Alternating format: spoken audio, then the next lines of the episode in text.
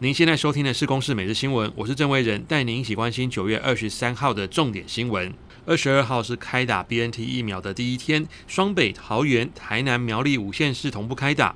不过桃园市加台北市有八名学生晕针，休息后没有大碍。台南有国中学生胸闷想吐，打完点滴后好转。台北市教育局表示，二十二号共施打四千四百六十一名学生，施打率百分之九十六点五。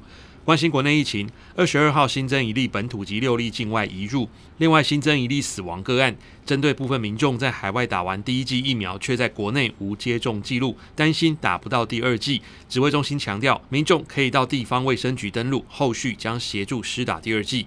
日本农林水产省发布最新公告，美国宣布废止福岛核事故后对日本食品的进口限制。欧盟也放宽对日本食品进口的要求，从十月十号开始，福岛县生产的农产品出口不再需要减负辐射证明。目前全球只剩下台湾、南韩、中港澳是完全禁止进口。以上由公司新闻制作，谢谢您的收听。